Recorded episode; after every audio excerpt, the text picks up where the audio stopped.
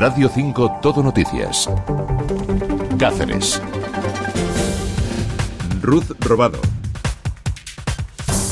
Buenos días, repasamos en los próximos 15 minutos la información de la provincia de Cáceres. Comenzamos con la previsión del tiempo para las próximas horas. Agencia Estatal de Meteorología, buenos días. Buenos días, hoy en la provincia de Cáceres tendremos en el norte montañoso intervalos nubosos que pueden dejar precipitaciones débiles ocasionales durante esta tarde. Pueden ser en forma de nieve por encima de los 1400 metros. En el resto de la provincia el cielo estará poco nuboso con algunos intervalos nubosos ocasionales durante las horas centrales del día. Durante esta mañana tenemos algunas nieblas dispersas. Las temperaturas hoy se mantienen sin cambios o suben ligeramente. Se espera hoy una máxima de 17 grados en Moraleja y Navalmoral de la Mata, 16 en Plasencia, 15 en Cáceres y Jaraiz y 14 en Valencia Alcántara. En cuanto al viento, por último, será de componente suroeste al noroeste, con algunas rachas fuertes durante esta tarde. Es una información de la Agencia Estatal de Meteorología. La construcción de la gigafactoría de baterías de Navalmoral de la Mata comenzará este primer semestre del año. Así lo ha confirmado el presidente de la empresa promotora, Envision, al presidente del Gobierno, Pedro Sánchez, en la reunión que mantuvieron en la tarde de ayer en Moncloa.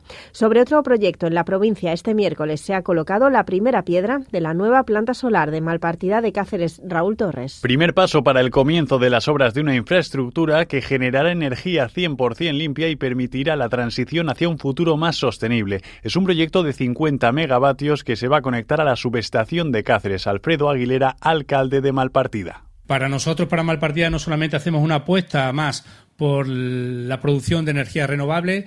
Allí a la espalda nuestra veréis que tenemos otra planta solar que produce 25 megavatios se van a sumar estos 45-50 megavatios que va a producir Arco 1 y estamos trabajando en algún otro proyecto pues para seguir produciendo, pero siempre desde la responsabilidad de los que gobernamos de hacerlo de una forma equilibrada. Es decir, nosotros aportamos nuestro granito de arena a la producción de energía sostenible, a la reducción de emisiones de CO2, pero también tiene que ser un desarrollo en equilibrio con el desarrollo del municipio. El proyecto Arco, que así se denomina, producirá la energía para abastecer el consumo de 20.000 viviendas. La inversión es de 41 millones de euros y se van a generar 300 empleos. Víctor del Moral, secretario general de Desarrollo Sostenible. Es una iniciativa empresarial muy importante para la comarca, pero también es muy importante para, para Extremadura. Con esta, junto con varias eh, plantas fotovoltaicas que van a ver la luz en los próximos días, en las próximas fechas, contribuimos y seguimos con ese compromiso de que Extremadura continúe liderando la producción de energía renovable, de energía verde en España. En la entrada del recinto se van a instalar unas casetas de ecoturismo que estarán disponibles en mayo. También habrá un merendero para que lo utilicen los vecinos de la zona y los turistas. El Hospital Universitario de Cáceres cuenta ya con un nuevo acelerador lineal, una tecnología utilizada en los tratamientos de radioterapia para enfermos de cáncer. Este miércoles se ha puesto en marcha con el primer paciente, Ana Vázquez. Con una inversión de 1,9 millones de euros, esta máquina, este acelerador lineal, va a permitir incrementar la efectividad y agilidad de los tratamientos y reducir así las listas de espera de los pacientes. Es el primero en España de esta marca y con esta tecnología. María Guardiola, presidenta regional. Como sabéis, es un equipamiento para tratamientos de radioterapia guiada por técnicas avanzadas de imagen que actúa sobre el tumor de una manera muy precisa, reduce la zona irradiada y por tanto también los efectos secundarios en los pacientes oncológicos. No vamos a tener que sobrecargar el primer acelerador. Se van a poder combinar los tratamientos ordinarios con tratamientos más complejos y con técnicas más novedosas.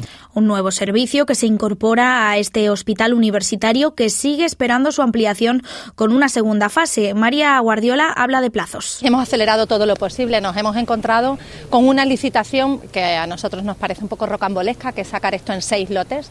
Ha habido un problema con uno de ellos, ha habido una baja desproporcionada, ahora hay que hacer un informe justificativo y en el momento que eso se resuelva esperemos si no hay eh, ninguna, eh, ningún contratiempo pueda estar adjudicado en, en, menos de un mes.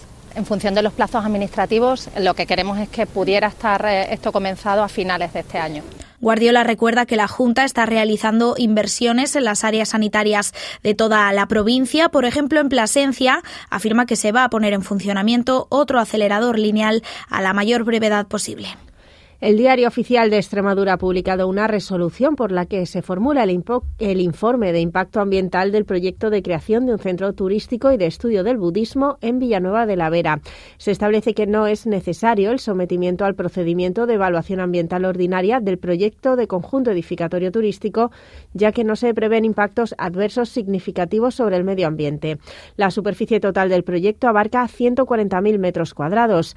El centro contará con varios edificios destinados al uso hotelero y centro tibetano, almacén, eh, maestros invitados y voluntarios, así como un residencial turístico, siete cabañas residenciales, edificio de yoga y aseos. El Ayuntamiento de Plasencia duplica este 2024 el número de puestos de trabajo del programa de empleo Primera Experiencia, un plan que está dotado con 270.000 euros, de los cuales la Junta aporta 192.000 y el consistorio los 78.000 euros restantes. Con él se ha permitido la incorporación a las labores municipales de un ingeniero forestal, un periodista, dos técnicos informáticos, dos especialistas en Brigada Verde y dos administrativos. Álvaro Astasio es el concejal de Recursos Humanos. Ha dicho el año pasado estuvieron con nosotros cuatro trabajadores y este año se incorporan eh, ocho compañeros, ocho compañeras que se incorporan durante un año eh, a jornada completa a través de este plan de empleo. El Ayuntamiento de Cáceres ha publicado la convocatoria para que los empleados municipales puedan solicitar trabajar desde casa hasta tres días a la semana durante un año.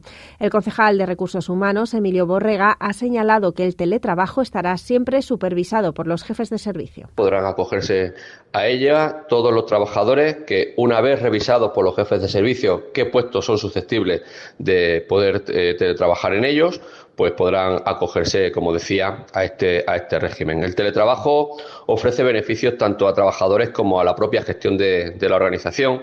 El trabajador puede conciliar vida laboral y familiar y es compatible con la mejora y con el rendimiento en los puestos de trabajo. También en Cáceres Capital, el PSOE en el ayuntamiento critica que el consistorio podría perder un millón de euros por la decisión del equipo de gobierno de no llevar a cabo la ampliación del aparcamiento en superficie del Parque del Príncipe. El concejal socialista eh, Andrés Licerán dice que el rechazo a este proyecto pone en riesgo el cumplimiento del convenio firmado con la Junta de Extremadura para la ejecución de los dos parkings disuasorios, este mismo del Parque del Príncipe y el de Nuevo Cáceres, y el millón de euros de los fondos de recuperación. Desconocemos el empeño que tiene el PP en hacernos pagar a los cacereños cada vez que queremos aparcar en el centro. Desde luego, no solo pone en riesgo el millón de, de euros de fondos europeos, sino que además habrá que indemnizar a la empresa con los además posibles despidos que tengan que ejecutar porque este proyecto ya estaba adjudicado. También sobre infraestructuras municipales, el Ayuntamiento de Cáceres sacará a licitación en breve el proyecto de mejora de alumbrado de la calle Betania y alrededores, incluido en la partida de inversiones de los presupuestos participativos de este año.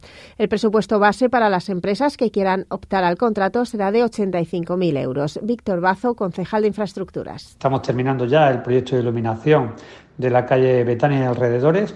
En los próximos días saldrá a licitación la obra por un importe de 85.000 euros, mejorando la iluminación de la zona y dando así también eh, respuesta a la petición de los ciudadanos a través de los presupuestos participativos de este año. En sucesos, la Guardia Civil detiene a un hombre por falsificación de documentos para instalación de máquinas recreativas en Cáceres. Para colocar máquinas recreativas del tipo B en establecimientos de hostelería deben acudir a la Consejería de Hacienda tanto el responsable de la empresa que pone la máquina como el propietario del establecimiento donde, en presencia del funcionario, se firma un documento autorizando el trámite. El responsable de esta empresa obviaba ese trámite y hacía creer a los hosteleros que los papeles estaban en regla con firma y sellos del órgano organismo oficial falsificados. Raúl González, portavoz de la Policía Nacional. Omitir el trámite ante el organismo autorizado de la Junta de Extremadura, evitando el desplazamiento del propietario del establecimiento de hostelería, entregando posteriormente el documento, en este caso ya sí firmado y sellado, pero con sellos y firma falsificados, con el consiguiente beneficio económico para el responsable de la empresa de máquinas tragaperras tipo B y perjuicio para el resto de empresas del sector.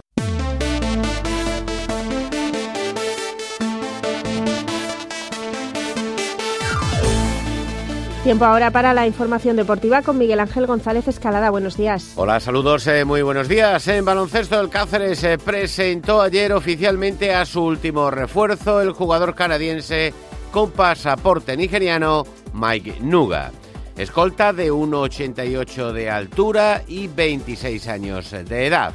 Esta va a ser su primera experiencia en Europa y su aportación será la siguiente. Habla Mike, traduce el mister Arturo Álvarez.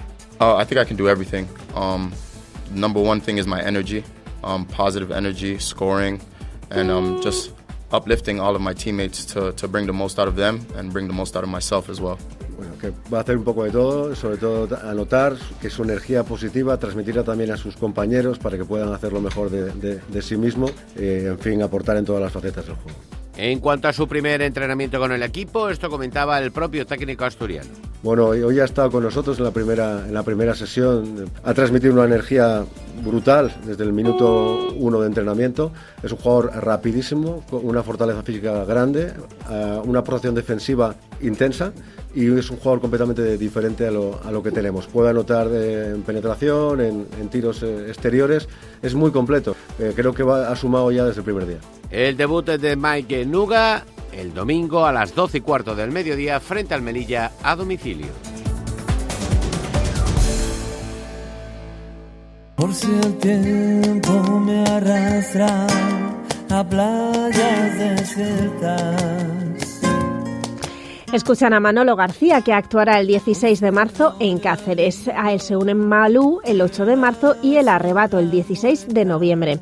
Los tres cantarán en el Palacio de Congresos. Se suman a los conciertos de Robe en el recinto hípico el 17 y 18 de mayo y de Ana Mena el 25 de mayo en el Palacio Multiusos. Carlos Lobo es el productor. El primer concierto lo tendremos en la próxima semana, el día 8 de marzo, Malú, y que solamente quedan 100 entradas también hay que seguir eh, uno de los grandes artistas de España que está con su gira teatral como Manolo García y no podría ser menos también en Cáceres. Presentamos Robe, el primer día de Robe se agotaron, el segundo está al 50% y sin más cerramos con el arrebato que estará aquí también en el mes de noviembre y que lleva, bueno, pues casi un 40% ya de las entradas vendidas. El asombro de un solitario y hoy terminamos el informativo hablando del Festival de Cine Español de Cáceres, que celebra este año su edición número 31. Comienza mañana viernes y se extenderá hasta el 16 de marzo. Mamá, ¿por qué soy así? Así como, cariño. Si Dios nos ha hecho perfectos. Diez películas integran la programación de este festival que dedicará su primera semana, del 4 al 8 de marzo, a las mujeres directoras. Paco Rebollo, director del certamen. Cinco películas maravillosas de directoras ya consagradas o que están empezando, ¿no? que son 20.000 especies de abejas, Un amor, China, Teresa y El maestro que prometió el mar. La primera semana del 4 al 8. Y la segunda semana se lo dedicamos a los chicos con la llegada, te estoy llamando locamente, Matria, dispararon al pianista y Robodrín. Los jóvenes son los espectadores del futuro, dice Rebollo, por lo que el festival les va a dedicar a partir de ahora una atención especial con descuentos, invitaciones para la gala de entrega de premios e intervenciones en la propia gala de alumnos de música y artes escénicas. En la gala de clausura tendrán protagonismo la Escuela eh, de Arte Dramático, el Conservatorio de Música y de Danza de aquí de Cáceres. Alrededor de unos 100 alumnos van a intervenir en la gala y el anfiteatro del, teatro, del, del, Gran Teatro perdón, se destinará a ellos, quiere decir, a, a los alumnos de últimos cursos de, esta, de, estas escuelas. También podrán asistir a la proyección del documental de Coque Maya con presencia del músico y más novedades. Superadas las 30 ediciones, los premios San Pancracio dejan paso a los premios versión original, en homenaje a la revista que la Fundación Rebros publica cada mes. Empieza una nueva etapa y, y hemos decidido cambiar de premios y pasar a, a nombrar premio versión original los premios del Festival de Cine. Es una apuesta, creo que es hacia nosotros, hacia los realizadores, porque el, el germen real de, de este proyecto nació con versión original. El festival comenzará el 1 de marzo con una exposición de obras de jóvenes artistas en la sala Belle Artes, un certamen que no pierde su vertiente solidaria, ya que la recaudación se destinará a proyectos humanitarios aún por definir. Radio Televisión Española colabora con el festival con la proyección de películas participadas por RTVE. Así terminamos. Gracias por su atención y que pasen un feliz día. porque yo te quiero querer sin miedo a que puedan volver.